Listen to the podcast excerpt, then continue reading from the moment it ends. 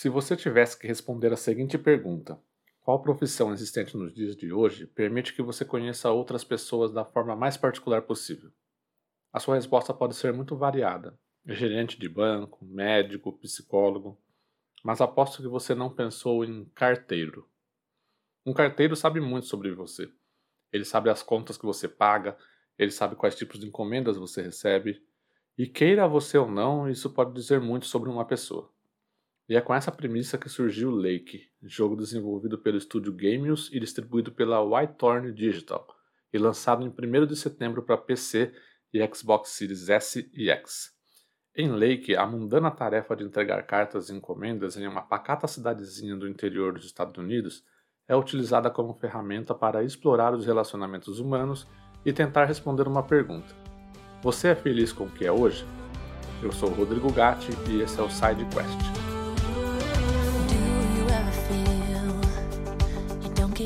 What you're putting in.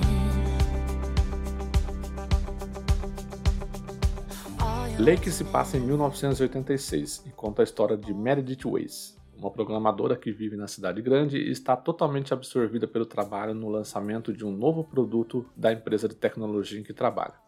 No entanto, resolve tirar duas semanas de férias e vai para Providence Oaks, uma pacata e pequena cidade do Oregon que cerca um imenso e bonito lago, daí o nome do jogo, onde viveu a sua infância e adolescência e local em que seus pais ainda vivem atualmente. Durante esse período, ela substitui seu pai no trabalho de carteiro e sai pela cidade entregando cartas e encomendas. Lake é, para todos os efeitos, uma aventura narrativa, e tal qual um Life is Strange, possui decisões que devem ser tomadas ao longo do percurso do jogo que guiam o desenvolvimento e relacionamento com os demais moradores da cidade. No aspecto visual, Lake é bonito. É nítido que se trata de um jogo de um estúdio pequeno. A arte é basicamente um desenho imperfeito feito à mão, isso é um elogio, mas nota-se a limitação, principalmente nas animações, que são bastante estranhas quando os personagens estão conversando entre si. Mas tudo é compensado pela boa dublagem e pelo clima que Lake quer transmitir. O grande defeito técnico é que, durante o meu gameplay pelo menos, o barulho do motor da van que a Meredith dirige durante o jogo era permanente mesmo em cenas em que a van sequer estava por perto. Mas isso é algo que pode vir a ser corrigido se já não foi. Mecanicamente, Lake é simples e não precisa mais do que isso para transmitir o que quer. Você possui uma lista de casas e estabelecimentos para realizar entregas e precisa ir até eles e fazer seu serviço. O andar de Meredith é intencionalmente vagaroso, e quando corre, a sua corrida não passa de uma caminhada um pouco mais acelerada. Dirigir a van pela cidade também é algo que possui seu ritmo próprio. É como dirigir um veículo a 60 km por hora em uma rodovia cuja velocidade máxima é 110. Mas essa morosidade toda no gameplay dialoga com a mensagem que Lake quer transmitir.